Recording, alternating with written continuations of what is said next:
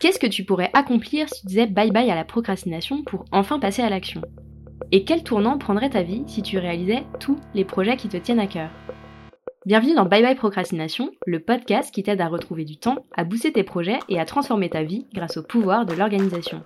Je suis Claire, coach en organisation et en gestion du temps. Dans ce podcast, je parle de motivation, de productivité, de to-do list, de priorités, et je partage les meilleures astuces et méthodes d'organisation. Alors si tu cherches comment t'organiser pour enfin avancer et réussir à concrétiser tout ce que tu entreprends, tu es au bon endroit. Procrastination. Mais qui a inventé ce mot barbare qui pourrait presque écorcher nos oreilles?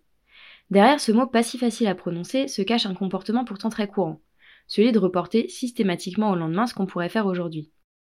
Mais attention, procrastiner c'est pas juste remettre au lendemain une tâche de temps en temps. C'est normal, et je dirais même plutôt sain, de savoir reporter au lendemain une tâche de sa to-do list. Mais quand ce comportement devient systématique et qu'on repousse encore et encore une tâche ou une catégorie de tâches spécifiques, comme les tâches ménagères, les tâches administratives ou les tâches d'un projet par exemple, alors c'est là qu'on tombe véritablement dans la procrastination. Et on est tous et toutes des procrastinateurs en puissance. Si tu te reconnais dans cette appellation, si tu as l'impression d'être atteint de procrastination chronique, sache que tu n'es pas seul. Les études montrent même qu'entre 25 et 30% de la population adulte procrastine. Autant dire que t'es loin, très loin d'être un cas isolé. La bonne nouvelle, c'est que la procrastination n'est pas une fatalité. Tu peux sortir de la procrastination. Évidemment, tu vas pas te réveiller du jour au lendemain guéri de ce comportement, ça prendra sans doute un petit peu de temps, mais oui, tu peux arrêter de procrastiner. D'ailleurs, les personnes que je forme et que je coach au quotidien en sont la preuve. Et je vais même te dire un secret, j'étais une grande procrastinatrice il y a encore quelques années de ça. Procrastiner ne fait pas de toi un ou une flemmarde, une paresseuse, un tir au flanc. D'ailleurs, les personnes qui procrastinent ont souvent un emploi du temps chargé et sont même très actives. Simplement, leur action se concentre sur ce qu'elles maîtrisent, ce qui leur apporte de la joie et du plaisir, au détriment d'autres tâches moins agréables mais pas moins essentielles. Contrairement aux idées reçues, il ne suffit donc pas de décider d'arrêter de procrastiner ou de découvrir un outil d'organisation miracle pour que ça marche. Et changer de comportement demande souvent pas mal de temps et de travail sur soi. Avec cet épisode de Bye Bye Procrastination, je te promets donc pas que tu vas arrêter de procrastiner en un claquement de doigts, mais j'ai plutôt pour ambition de t'ouvrir des pistes de réflexion pour t'aider à avancer vers un peu moins de procrastination et plus de sérénité. Avant de te donner les 5 étapes que tu peux suivre pour commencer à dire bye bye à la procrastination au quotidien, je voulais, et je crois que ça devient une habitude, faire un petit point méthodologique. Car il y a un principe hyper important à comprendre quand on parle de procrastination. C'est celui de l'inertie. Ouais, je te parle bien de ce principe de physique que t'as peut-être croisé sur les bancs de l'école. Le principe de l'inertie, c'est qu'un corps au repos, c'est-à-dire immobile, restera immobile, et un corps en mouvement restera en mouvement. Tu vois où je veux en venir? Quand on procrastine, on est dans l'immobilité. Et plus on reste immobile par rapport à un projet ou à une tâche, plus il va falloir dépenser de l'énergie pour se remettre en mouvement et enfin la réaliser. C'est ce que j'appelle le cercle de l'immobilité. Moins t'en fais, moins t'en fais. L'inaction appelle l'inaction.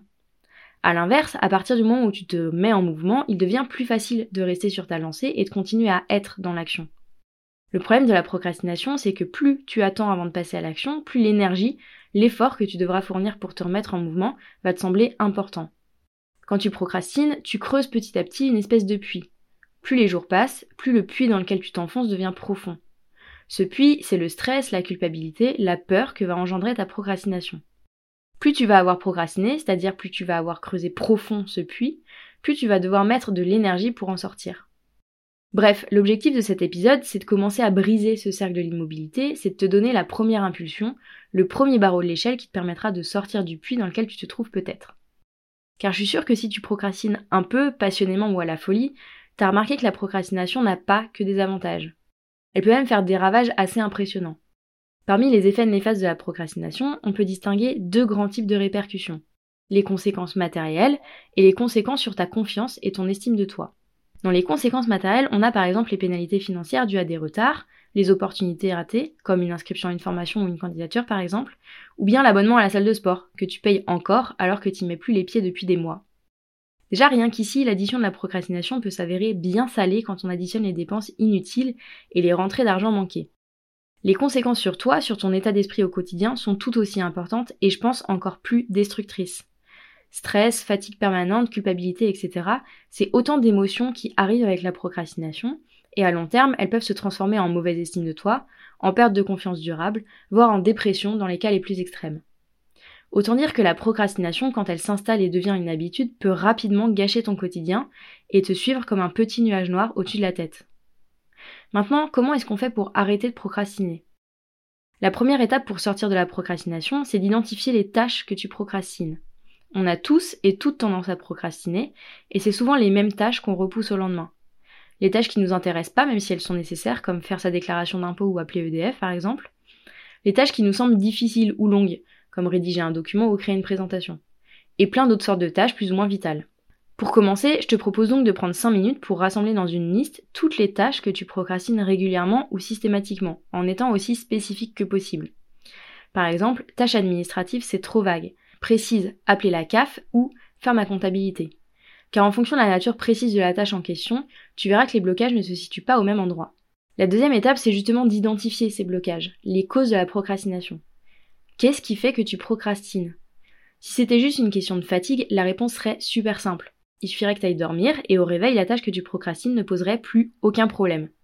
Sauf que je suis sûre que tu as déjà constaté que ça se passe pas comme ça. La fatigue et la flemme sont rarement la vraie cause de la procrastination.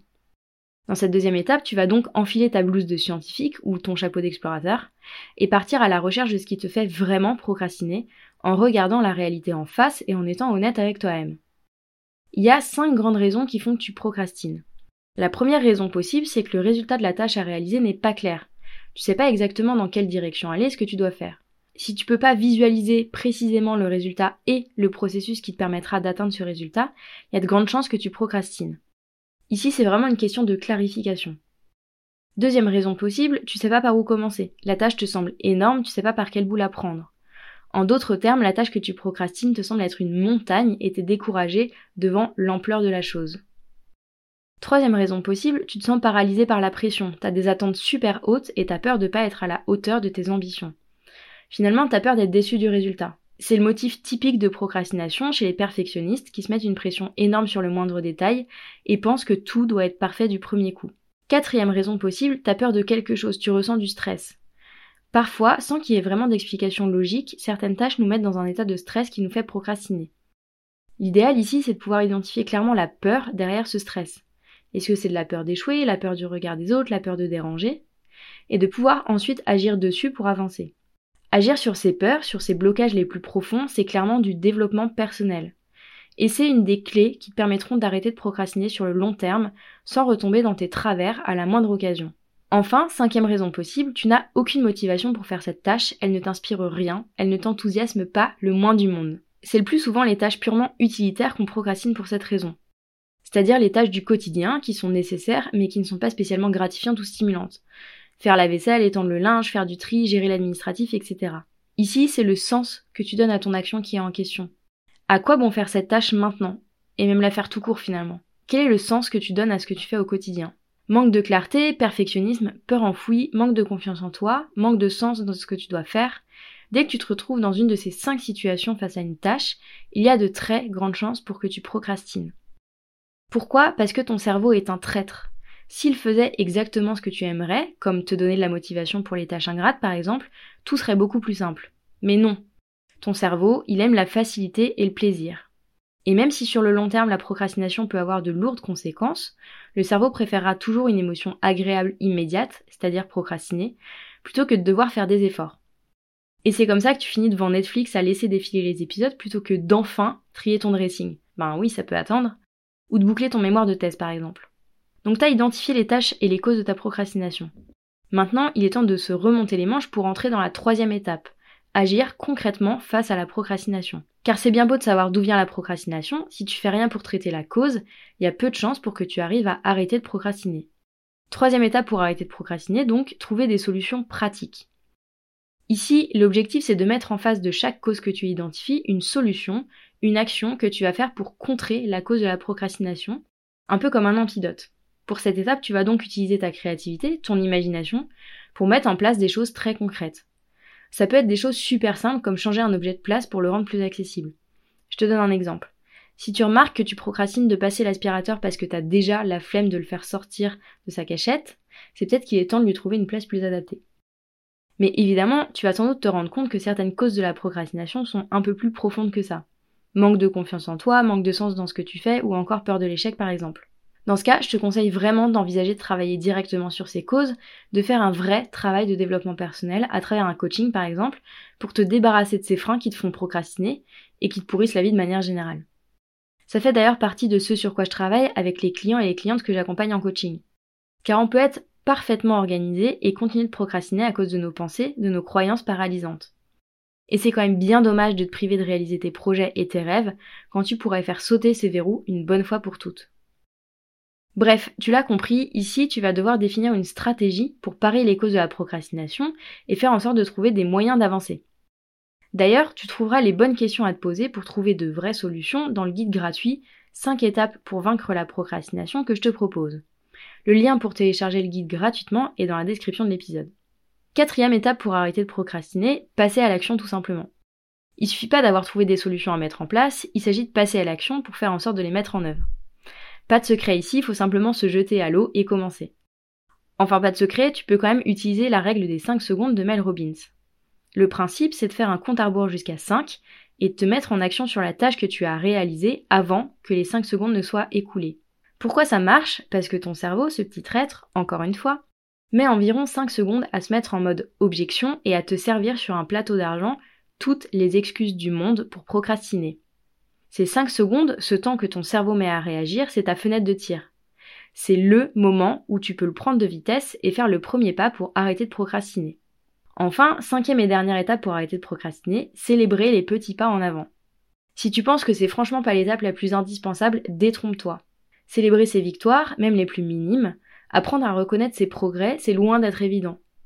Peut-être que tu te dis que c'est pas encore parfait donc ça mérite pas vraiment d'être célébré. Ou que c'est qu'un petit pas en avant et qu'est-ce que ça change au fond? Bah tout justement. Car avec chaque petit pas que tu fais, tu avances. Tu avances vers une vie libre de la procrastination, une vie dans laquelle tu as retrouvé de la sérénité, du temps, de la confiance en toi. Une vie dans laquelle rien n'est plus impossible car tu as retrouvé un pouvoir extraordinaire, celui de passer à l'action et d'avancer jour après jour vers ce qui te fait kiffer. Si t'as écouté cet épisode jusqu'au bout, c'est que t'as déjà fait un premier pas en regardant ta procrastination en face. Tu as enfin décidé de boucler ta déclaration d'impôt, de faire avancer ton mémoire de thèse, d'écrire les premières lignes de ton roman ou de créer les premières slides de la présentation que tu dois faire. Et tu peux y arriver. Pour aller plus loin et mettre directement en application les 5 étapes que je t'ai partagées dans cet épisode pour t'aider à arrêter de procrastiner, tu peux télécharger le guide gratuit 5 étapes pour vaincre la procrastination. Je te mets le lien de téléchargement dans la description de l'épisode. J'espère que tu as aimé ce nouvel épisode de Bye Bye Procrastination et que tu y auras trouvé l'inspiration et la motivation pour faire avancer tes idées un petit pas après l'autre. Si c'est le cas, n'hésite pas à mettre 5 étoiles sur ton application préférée, à me laisser un commentaire ou à partager cet épisode autour de toi. Et si tu veux vraiment dire bye bye à la procrastination, va vite télécharger le guide gratuit 5 étapes pour vaincre la procrastination que tu peux retrouver sur mon site internet theminimalplan.com. Je te mets le lien vers le guide gratuit dans la description. On se retrouve très très vite pour un nouvel épisode de Bye Bye Procrastination. À bientôt!